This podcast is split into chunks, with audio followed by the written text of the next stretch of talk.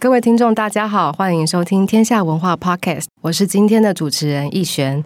今天想要跟大家分享的是创业的故事，而且是一位女性研究者她投身创业的事情。癌症一直是让人闻风色变的一个病哈。那在国人的十大死因之首呢，有蝉联十年就是癌症。对台湾女性来说呢，乳癌更是最需要小心的敌人，因为乳癌不但是台湾女性发生率最高的癌症，在全世界也是自食率第一名的疾病。那么要如何预防的乳癌呢？比如说定期要做乳房的检查，就可以早期发现、早期治疗，降低乳癌对生命的威胁。但其实对女生来说，乳房检查实在是一个让人听到就会很害怕的过程。就是呃，那个乳房摄影机它会夹住你这个乳房，听起来就很像酷刑。所以说，很多人因为就是害怕这样的一个检查的疼痛，所以他错过了治疗乳癌的黄金时期。那么今天呢，我们在现场很高兴邀请到台北医学大学药学研究所的林若凯教授。那他也是爱丽基生医的研发长。针对乳房检查的痛呢，他不但有一个自己亲身的经验，而且还有更痛的一个经历哈。等一下请他分享。那那个教授呢，他还有就是有做过非常痛的这个检查，也就是因为这样呢。教授和团队研发出了一个所谓的精准血液乳癌检测技术，可以透过血液的分析早期筛检乳癌。那我们现在就请林若凯教授和我们聊聊这个获得国家专利的血检技术。我们欢迎若凯。你好，非常高兴能够有机会接受你们的访问。那讲到这个乳房的检查，那因为那时候我刚好呃，大概在七年前的时候。然后这在过完年，天气非常很冷的时候，突然就是乳房一直在胀痛，然后每天每天的胀痛。那其实女性其实第一次发生这件事的时候，其实对女生来讲，其实是非常的不知所措的，因为并不知道她发生什么事。那我那时候以为，其实只是月经来前的那个乳房胀痛，但是她那个胀痛持续了非常的久，就是超过半个月以上，然后越来越胀痛，而且它是一整个是结块的，然后非常的。觉得不知所措，那就在有一次我跟我女儿在玩的时候，她撞到我，就她居然就破掉，然后不断的流水，然后我先生也觉得非常的恐怖，我逼不得已只好去看医生。那一开始因为我自己是台北医学大学的教授，那当然就想说，那先去台北医学大学附设医院看诊。那那时候一开始接触的医生呢，可能比较没有经验，那。他其实一时之间不知道怎么处理。那我也因为长期有跟洪金生医师，也是乳房外科医生，那时候一开始没有找他，是因为呃认识的人总是觉得比较不好意思。但是在那个情形之下，已经不知所措，只好写封长信告诉他说我的状况。然后他他的门诊因为病人非常的多，就是非常难挂号，所以他就就跟我说他直接去找他看诊。然后他在看了我诊之后，然后也确认说可能要做穿刺。清楚知道说我那个肿块到底是不是恶性的，然后，那时候当下是觉得非常的惊恐的。后来那时候，因为其实前一个医生有帮我做穿刺，他那时候帮我看了报告，好险，那个其实是乳腺炎，但那个穿刺。其实是对我来讲蛮惊恐，因为其实我的组织液一直不断的在流，那所以是身体处在一个非常虚弱的状况。那这做了穿刺的当下，那时候医生只说啊，可能是一个小小的针，就到现场之后才发现啊，那哪是小小的针，那感觉好像是二三十公分，然后非常的粗，然后然后。他打了五次，就是做切片嘛。那五次每一次对我来讲都感觉好漫长，可能每一次都觉得可能是那种一个小时那种那种漫长的感觉，明明就可能只是一秒而已。嗯、但是那五次我慢慢默默的在心里数那五次。嗯、那其实他他其实也算是一种侵入性的，因为他其实是直接。对乳房，然后做一个穿刺的切片，所以它是有伤口，它是会痛的，所以它要麻醉的。所以我在做完检查之后，需要一直压着，然后避免会流血，然后也要避免感染。那但是当时因为我其实身体的组织一直在流，而且。嗯，那时候他先穿的是，反而不是我有发炎的那一侧，嗯、是另外一侧。嗯，那后来给很有经验的洪医师看诊之后，他就担心说，另外一侧有可能，因为他他马上就很有经验，说他觉得这个应该不是恶性，他觉得应该是良性，但是是属于乳腺炎，所以有可能是免疫系统本身就是不正常的被启动，然后攻击自己的乳房组织。所以呢，他怀疑担心另外一侧也会发炎，后来真的发生了。所以我。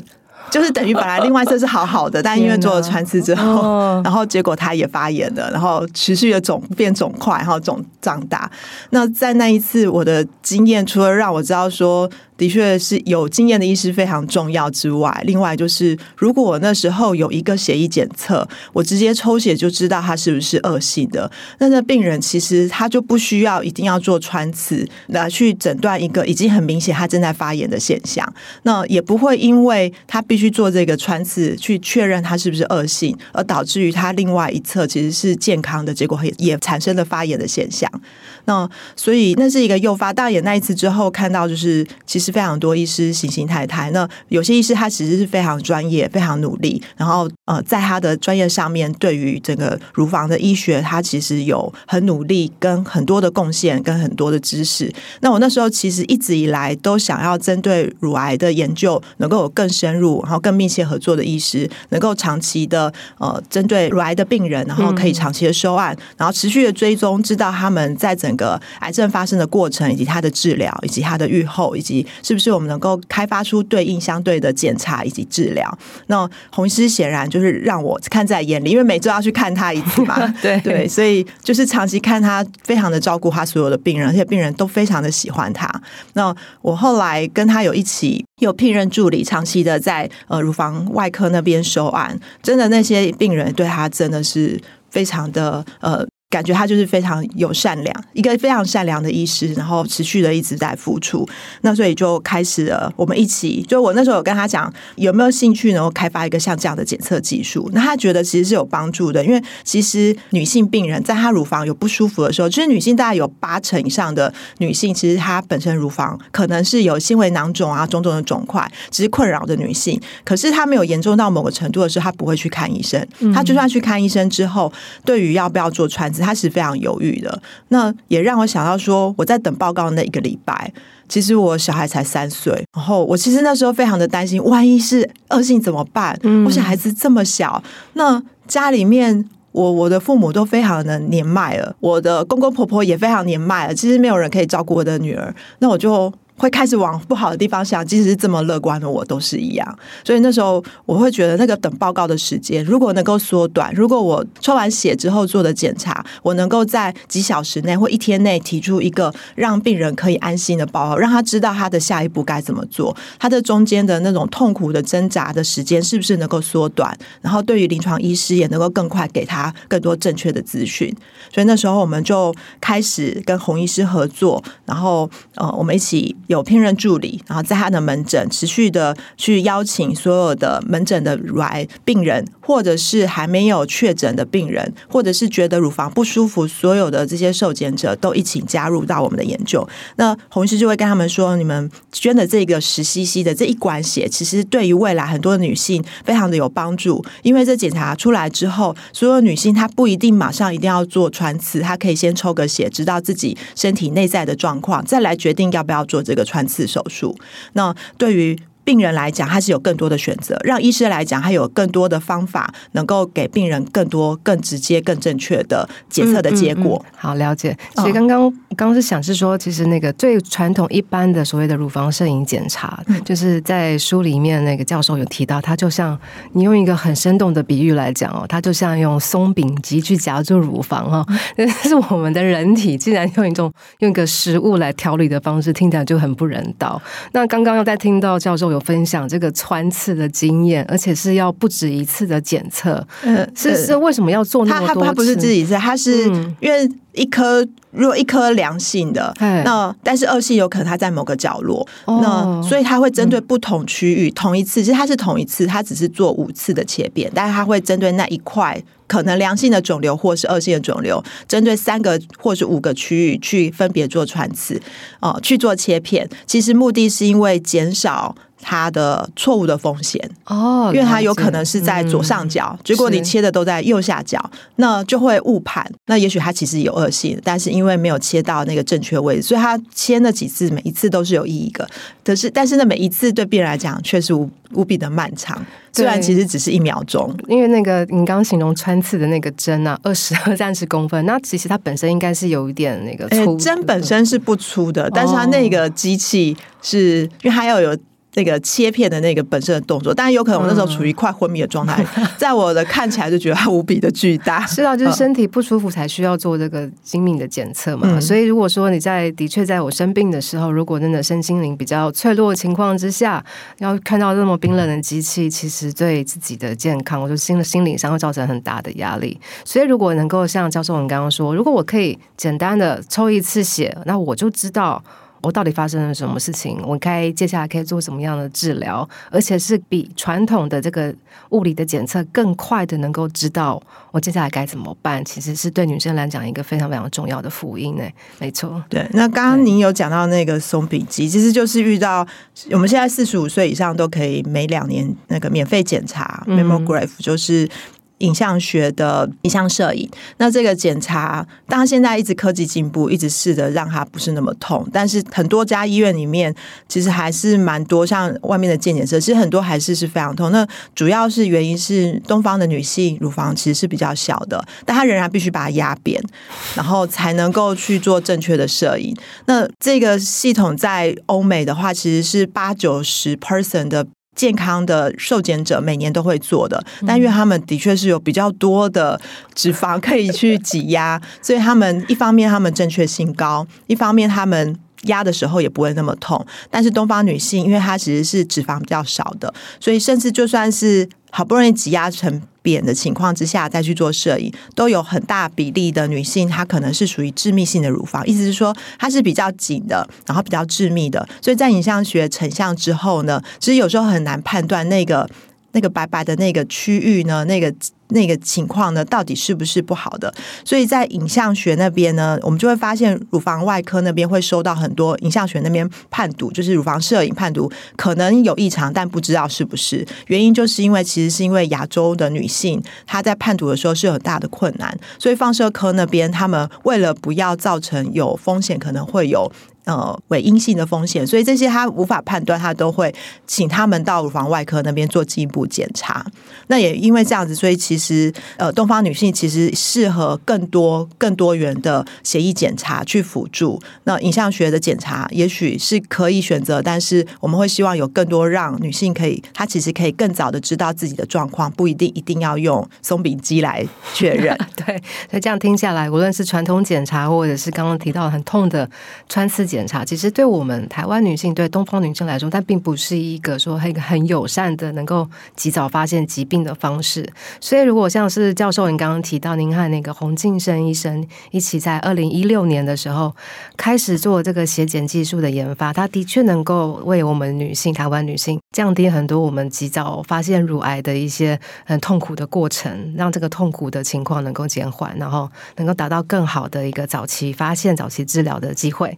对，不过这边我还是帮忙这些影像学，嗯、他们还是很辛苦在做乳房筛检。其实因为国家为了提升就是筛检率，然后主要就是要降低乳癌的发生率。其实他们还是帮助很大的。那我们一直觉得我们是可以一起合作的，他们可以定位，他们可以知道在哪里。那我们可以让他们知道说，呃，更早的知道说，哎，是不是有问题？那他们可以定位，我们可以知道有没有问题。两个结合之后呢，就可以更大的结合，嗯、然后提供更好的精准率。是。嗯，更好的、准确的检测的结果。那这个血检技术，它其实是一个很新的技术哦，在台湾来说，或者在全世界来说，是都一个很新的技术。那它这样的一个新的技术，到底能够怎样才能够做到真的所谓的精准医学检测呢？在然后在开始研发的时候，不晓得那个教授这边有没有遇到什么样的困难？比如说，比如说样本的取得可能会够不够啊？资金上面有什么样的困难啊？或者是团队的召集上有什么样的困难吗？对，这个检测的确在。在一开始，尤其是一开始，呃，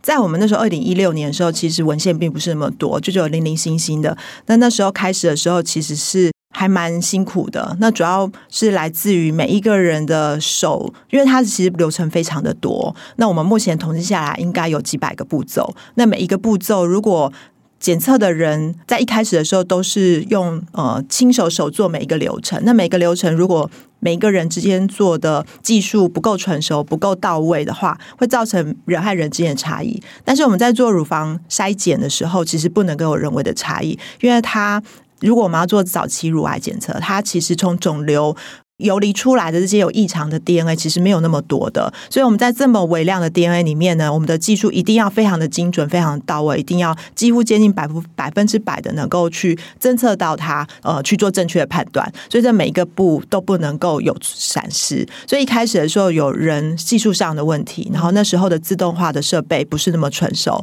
那我们不断的去调整每个步骤。刚刚那个教授说到人这个地方，我说，咦，是是是病患的那个人，还是说？是什么的人？因为那一段可能有点不太清楚，可能要请、嗯、请教授大家。其实它它有分为好几个部分哦。刚刚你有提到病患的部分，病患其实病患本身是没有问题，嗯、但是我们裁剪的流程是，嗯，其实我那时候其实没有标准化的概念，所以我们一开始用的裁切管可能是一般的自透管。那在后来可能隔了一年之后，慢慢的有越来越多的文献去阅读之后，发现哎，其实我们可以用更好的采血管，它可以让我们的这这些微量的 DNA 可以保存的更好。但是那个都是有过程的，所以一开始没有的话呢，就是直透管就变成我两小时内，我就是抽到病人血，就两小时内要立刻回到实验室，立刻做离心，立刻把它分离。然后，然后立刻冷冻。哦、嗯，那他那个时间，我必须要有人随时就能够去医院去支援，这是不容易做到的。没错，对，哇，随时好。嗯、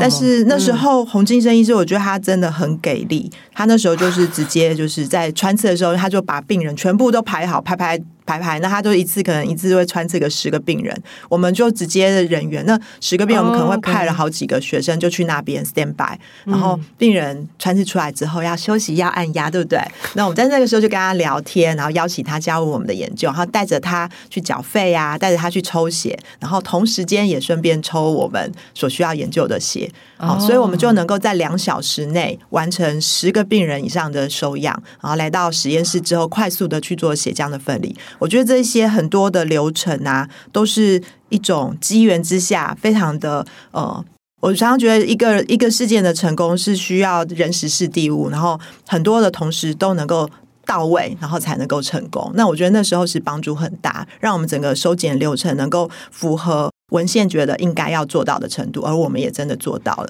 那这个是裁剪的部分，但是实验的部分呢，在那时候我们对于整个流程还不够熟悉，所以那时候不知道说原来要标准化到什么程度。这经过这六年，我们现在当然知道了。但在六年前的时候，那学生很多人都会有非常高的天分，就是在创造力，所以就会变成每一个学生，尤其是男生的创造力也很强，所以他会有自己变换的方式，但他不一定会交接给其他人，然后就发。哎，怎么这个 A 同学跟 B 同学跟 C 同学做的结果呢，居然有天壤之别？那同样一个病人，有人做的很强，有人做的很弱，有人做的刚刚好。那那个刚刚好的，呃。他如果能够继续维持也不错，但是这未来是要做癌症检查的，那一筛检有可能是几万个人，那我们不可能是有那一个同学来完成。当我们现在已经产业化之后呢，我们将所有流程就是经由人去确认每个步骤中，把它整个自动化，就是让机器自动化，然后人呢也变成一种 robot，就是让他能够知道说这每个步骤该怎么做，每一个步骤把它 SOP 定义下。这这这中间其实是透过非常多年的磨练，以及当然也有现在，因为我们现在后来就是有专业经理人，就是我们现在董事长，同时也是执行长，然后协助我们，因为他有开过很家很多家公司的经历，然后告诉我们说，你们这样子不行啊，那这个风险太高，这产业风险太高，我们居然我们的产业就要寄望在少数几个人技术非常好人身上，这样子是没有办法产业化的。那所以他现在就是试着帮我们把所有的步骤标准化，然后想办法把它整个自动化。那把它整个自动化之后，才有办法产业化。这部分我觉得这个概念呢，还是是需要有专业经营人协助我们建构这样子的概念。这部分帮助很大。那所以从学校实验室到产业，其实中间是有很大很大很大的 gap，是需要去学习跟成长的。的确是。那其实，在二零一六年，您和洪医师在一开始开始想说要做这个血检。的这个技术开发的时候，除了刚刚说的在。在那个医院就先找到可以临床实验的呃病患来取得样本之外，在资金调度上，我想应该是非常多人在创业的时候非常头痛的一件事情。是的，你可以帮我们分享一下，说刚创业的时候遇到的一些什么样的状况吗？对，我觉得这整个会创业其实都是很多的时机刚好，就是在那个时候，我们已经跟洪医师合作，然后收了大概五十几个病人，然后结果非常的棒，我们都很振奋。但是我在那一年居然没有拿到过科会的计划。他说：“怎么办？我们有这么好的结果，我居然没有办法支持下去。所以在那个时间点，我就开始会写一些产业计划，因为我觉得我们这个是有机会产业化的。那所以跟红师一直讨论。那当然那时候经费有可能就是我自己那时候又刚好遇到我父亲过世。那时候我的父亲他因为他本来就有在创业，他有两家公司，但是他做的都是艺术方面的。其实这部分我一直以来没有机会去。”有这样子的学习的过程，那所以他的伙伴们都会希望我们把公司，就是因为我是继承来的嘛，会希望我能够把公司让他们来经营。那所以我们在讨论之后，我后来觉得，与其让我这个半同学的人去 去做经营，不如就让真正专业人去经营。而且在那个时间点，我刚好去看呃我爸爸的记录展，在我踏进他那个呃我爸爸整个身后的那个记录展的时候，我。刚好刚好听到那时候的他那个影片，说他希望他这一生最大的梦想就是他希望能够把他的这些一生的这些伟大的艺术作品能够给适合传接的人。那我当然当下知道那个人不会是我，而是他的伙伴，所以我就决定把所有的股权就全部就是呃用非常低的价格给他。当然也是刚好那时候极度的缺钱。我觉得在那个 moment 下做的那个决定，那我当下就告诉我自己，我这样子把这个公司就是这样转让给另外一个更适合去做这个创业的艺术创业人，是因为我继承了我爸更珍贵的遗产，那就是他的创业精神，呃，而不是他的公司。那我觉得开公司没有那么难，但是要有创业精神，要有毅力，然后把它坚持下去，这才是我爸教我的事情。那所以我觉得我在那个 moment 下。在极度缺钱，然后但是有骨气的情况之下，就决定走创业这条路。那但是我后来就是呃，也非常的感谢，就是教育部，然后还有国科会，陆陆续续呢就有非常大的资金，像教育部三年总共有一千一百多万，那国科会后来也有，嗯，那第一年也有八百万。我觉得那个资金其实是对整个研发是非常。的重要的那，因为其实整个它，应该刚刚也可以听得出来，我们是需要非常的多的人，然后去做很多的细节，包括收案、包括检测、包括后续的分析。这些人呢，我们必须长期把他留在自己的团队。那我们花了很多的时间培养他，让他变成一个非常专业的人。但是如果我们没有办法把他 maintain 在自己的团队里面的话呢，一方面技术有可能外流，一方面是呃，我们这么辛苦培养的人呢，就没有办法继续为我们自己的团队贡献。所以这整个过程呢，是的确需要非常多的经费，不断的去维持。那在教育部，它本着教育的初衷，本来就在做人才的培养。所以在这个情况之下呢，我们在做这些人才培养的时候呢，就会变得非常的自然。所以我们的目标就是把他们变成为产业能够提出贡献的这些人才。那当然，后来这些团队的人呢，也几乎真的在我们现在公司，然后有更好的成就。所以我觉得还是非常感谢教育部跟国科会在那个时候来给我们这个挹注。但，我爸爸的资金，其实我因为我必须考虑到他的公司里面的呃同仁非常的多，所以我如果卖很贵的话，其实是也是牺牲到他们自己继续营运下去的能力。嗯、所以其实我用非常低的价格，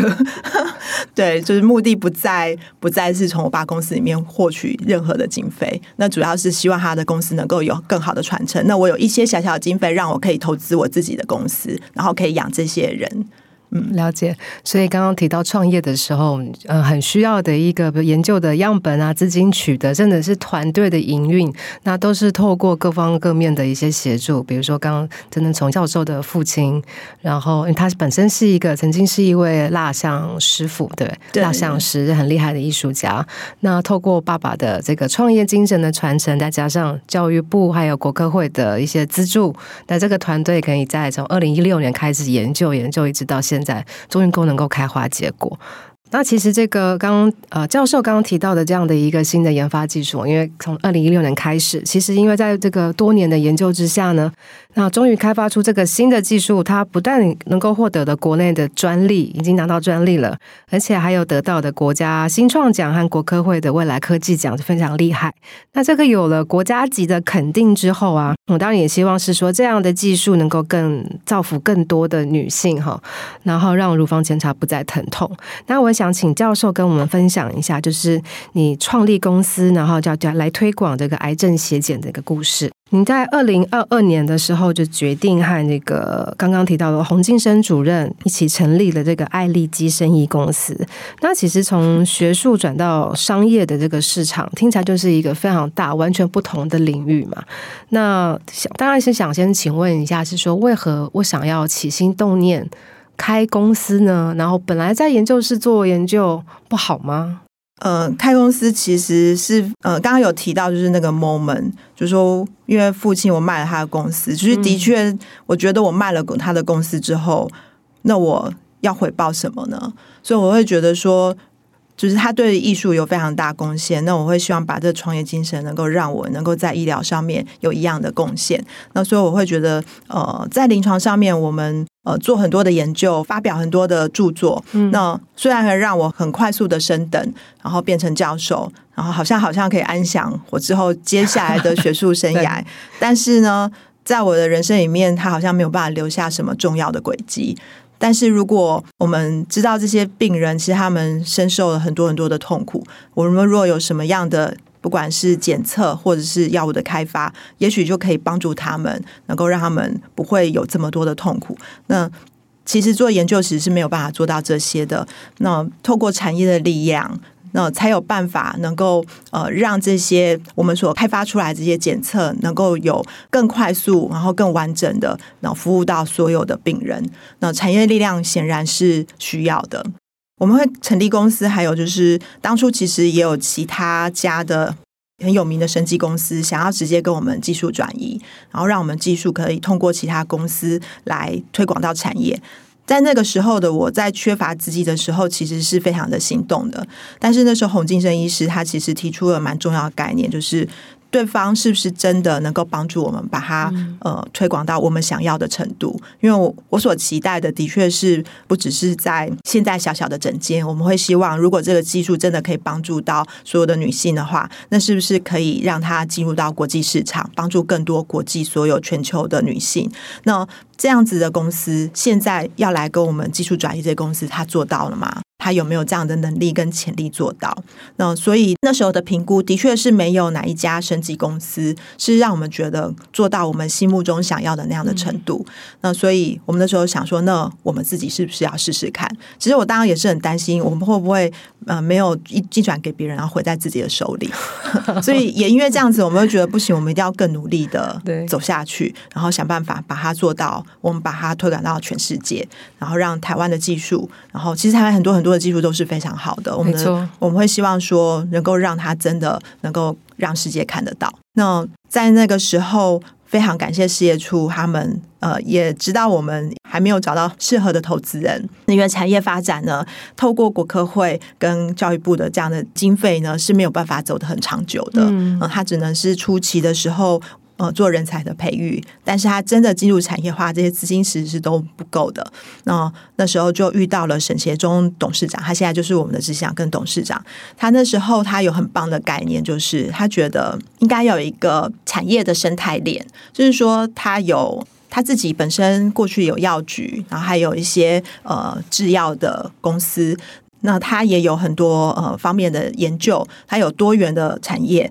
那他自己呃也有可能有下游的诊所，所以他有很多的通路是可以跟我们这边做结合。我们这边呢，可以帮助他找到癌症病人在哪里，他那边呢，可能可以有其他的公司去开发出相对应的治疗决策，所以我们就可以形成一个很棒的产业生态链。那所以其实我一直都知道说，只透过一个检测真的能够成立公司吗？这公司真的活得下去吗？嗯。纵观现在的检验公司能够存活下去，在整个现在台湾的生技界里面，其实是不多的啊，大家都很辛苦的在撑着。那我们专靠一个检测技术真的能够把公司把这些所有的同仁能够养得起来吗？这件事其实我是有疑虑的。那透过跟沈其中董事长的讨论之后，他提供给了我们一个很棒的概念。那他让我觉得我们可以透过跟其他企业合作，而这些企业呢，不是让我担心可能会呃把我们呃整个技术并吞，然后闲置在旁边，而是真的有希望能够透过我们的检测把癌症病人找到，然后衔接他那边的所有的治疗。那这些病人在检测之后，他可以有一些解放，而不是我们只是把他发现了。可是呢，却还是有很多的癌症病人，其实是还没有很棒的治疗的决策或治疗的措施在等他们，而他有其他公司已经正在努力了。那也因为这样子的话呢，我们就开始做很多深度的讨论。那那时候其实他有推荐我几本要看的书哦、呃，像呃目标，嗯、听说目标也是呃很多 EMBA 课程里面推荐要看的，哦、嗯嗯嗯然后还有呃匮乏经济学。以及还有创业就是要垄断，就是这几本书。那我真的都有很认真的在看，然后我看了有不了解的话，我会跟他做讨论。这个对我来讲帮助非常的大，因为其实创业者他其实只有信念想要创业是不够的，然后呃，就算是有人投资也还是不够，因为他不知道要怎么走下一步，他没有方向。那在没有方向的情况之下，然后也不知道怎么去。呃，管理自己的体系其实是非常的危险的。那像目标那本书，就让我知道说，我做所有决策之前，我要先知道我之后我的 milestone，我想要建立哪些 milestone，对整个产业、整个企业是有办法存活下来的。在这个前提之下，我要怎么建构我所有所要做的所有的决策？那还有像匮乏经济学，我会知道说，其实很多的产业它因为有哪些部分，因为它呃匮乏，所以它会有什么哪些决策。然后还有像呃创业就是要垄断，就会知道说，如果要在整个产业存活下来的话呢，它要有它在技术上面的独占性，然后它也要有能力把这个整个技术能够做垄断，它才有办法在这个呃产业上活下来。那所以这个概念在我过去都不曾有过的。我觉得非常的棒。那也因为这样子了解到自己的不足，那也因为这样子，我会知道说，哦，原来呢，我需要有能力，就是去知道说我该下一步要怎么走。然后我会跟自己的呃公司的专业经理人。做讨论，然后知道自己每一个决策到底对不对。那其实非常多的时候，其实很多的呃呃创业者，他有有很棒的创业精神，然后呢，他可能有很棒的技术，但是他不知道他现在身上的资金，他到底可以走到哪里。那他对于未来他的路呢，是模棱两可的。就像是我们在一开始的时候，我们虽然有很多很棒的夜师给我们很多的建议，但是每个夜师呢，他都会根据他自己的经历，所以给我们不同的建议。那所以我们在自己没有知道方向的时候呢，我们可能每一个月的方向都在变。因为今天这个夜师告诉我们很棒的方向，我们走 A 方向；下个夜师可能告诉我说不行不行，那个风险很高，要走 B 方向。我们就会一直在那中间回荡着。然后没有办法前进，然后最后就把自己手上的资金就用完了。嗯，这是一个非常危险的地方。那所以是很多的创业者常常都是在这部分，因为他所准备的资金不一定够，然后他也没有很好的导引，让他知道自己的方向。那现在就是我们觉得，现在我们找到的这个事业处所介绍这个专业经营人，他知道方向在哪，然后协助我们，然后。整个把产业的部分，刚刚有提到，就是产业化，所以我们把所有的流程、所有步骤建立 SOP，那所有的同仁必须完成这些 SOP 之后，然后才能够提供良好的检测，呃，甚至我们。的视角，我们不再只是台湾市场，因为其实台湾市场现在的检测产业，我们都知道，大家都做得很辛苦。那因为台湾也有健保，虽然大家都呃受福在这健保情况之下，所以我们有很廉价的医疗，然后有非常好的医疗，但也因为这样子，所以其实，在检测市场上面，其实是非常的辛苦在生存着，但是。其实，在国际上面，我们很多的其他的市场，像我们在澳洲已成立了子公司，然后我们预计三月在美国也会成立子公司，甚至我们现在已经在美国找实验室，在很多多方面的人的协助之下，我们已经快速的跨足到其他国际的产业。那美国的实验室，我们也正在准备所有认证的部分。台湾这边呢，我们也呃招募了有关。呃，因为我们做检测嘛，都需要有认证才能够提供检测，所以我们也招募了这些有认证相关的常才的人协助我们，然后快速的将我们所需要的认证的资料准备好。我们现在就要送检，那我们之后检测能够快速的在台湾能够提供服务，包括在美国，我们也正在准备当中。所以这些所有流程其实都是要一开始就要把目标定得很清楚，我们知道我们的目标在哪里。嗯、那目前我们资本额也达到二点三亿，哇！对，就是因为我们知道我们的目标在哪，要准备多少资金。那董事长他一开始就已经把所有的目标非常清楚的定义出来。这些资金如果没有到位的话，没有办法走到那个方向。好，教授刚刚讲的就是除了我们的研究的团队跟那个。你的样本啊，资金如果到位之后，其实还很需要一位真的了解这个所谓检测产业，然后有商业头脑的人进来带领整个团队继续往商业的方向走。那就是也很感谢北医大事业发展处的协助和媒合，找到了这个呃现在的沈协聪董事长。然后带领大家往前走。我刚刚就听到的地方，我其实很想问的一个问题是说，我知道教授应该听起来是一个非常理性的人吼，所以就是你刚刚说，就是在创业的可能遇到撞墙的时候，或是发现你有很不足的地方，比如说团队经营、你创业的经营，这个事业该怎么去操作它，不知道的时候，你会选择看书。然后去帮自己解决很多困难，然后设定目标。但我当然好奇的时候，当时你在创业的时候，加上您过去的经历，你生病的经历，听到是你还还是有小孩的，所以您是身为妈妈，然后是别人的女儿。对，那同时间你又是要教书的教授，然后你同时要创业，这个中间只有非常多的角色的转换，然后你要去学新的东西。我现在觉得，对我来讲听起来是一个非常困难的一个时期。在你的公司要从那个学院里面转到商业界这样的一个路程当中，包含你自己身上这么多的角色，你是怎么样去平衡或是调整自己的心态的呢？这部分要先感谢我的先生，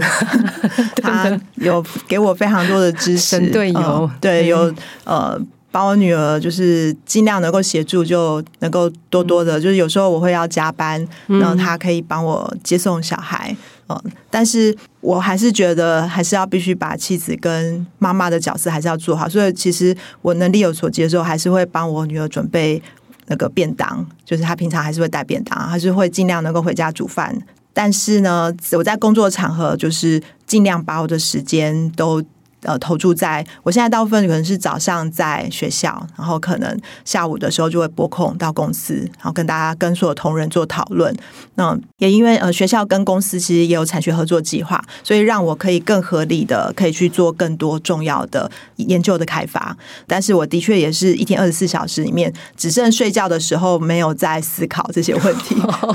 大部分的时候其实呃我的我的假日，然后我的周末，然后那个其实。其实几乎都是在处理公司的事情，所以我尽量就拿呃其他的时间尽量都做，所以我手机的确都不离手，然后随时的去了解每个人状况。那、嗯、因为现在公司正在快速发展的阶段，像我们前几个月都是一周是两次的进度报告，每一次大家都会有很多的进度。那而且其实因为快速发展，那我们也在开发新的技术，所以如果我们没有及时的做好呃去了解现在同仁们研发的状况的话，有可能。会耗费了不必要好的资源，那，所以都要很清楚去知道每一个人的状况。那当然，而且我们其实研发部也不断的在增人，为了就是让呃我们之后所有的同仁能够除了专心的做研发之外，我们所有的认证呢也都有更多的同仁能够协助，让我们所有不管是 ISO 一三四八五或一五一八九的这些认证呢，都有专业的人来协助，然后把整个